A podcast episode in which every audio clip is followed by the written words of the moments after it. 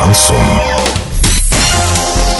С новостями к этому часу Дарья Дмитриева. Здравствуйте. Спонсор выпуска «Строительный бум». Низкие цены всегда. Картина дня за 30 секунд. Жители Орска жалуются на смог и вонь в городе.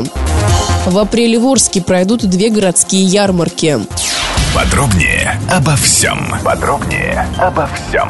Жители Орска жалуются на смог и вонь в городе. В частности, обращение поступает из северного района города и телевышки. Если вы чувствуете неприятный запах в воздухе, необходимо незамедлительно звонить в единую дежурно-диспетчерскую службу, чтобы специалисты смогли среагировать и сделать замеры. Телефоны ЕДДС 8 35 37 34 01 11 26 91 12 34 01 1 12 26 91 91.